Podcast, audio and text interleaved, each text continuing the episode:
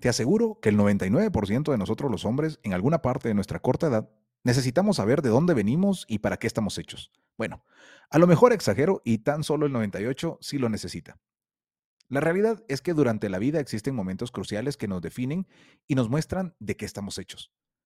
Y recuerdo las palabras de William James que menciona que el mayor descubrimiento de su generación era entender que los seres humanos pueden cambiar el curso de sus vidas si cambian las actitudes en su mente. Y para esto necesitamos pensar, y pensar es una actividad que está actualmente en crisis.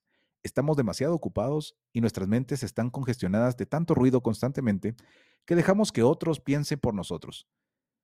Nos etiqueten, que nos definan, encasillen y que incluso nos minimicen en pequeños grupos en los que incluso nosotros mismos intentamos encajar. Pero, para ser franco, y no es camilla, recordé que se siente tratar de ser definido. Hace poco, después del primer episodio, me preguntaron si ahora era locutor, que cómo cambié mi voz, e incluso si ya me había graduado de pastor, si tenía demasiado tiempo libre o definitivamente no sabía qué hacer con mi vida.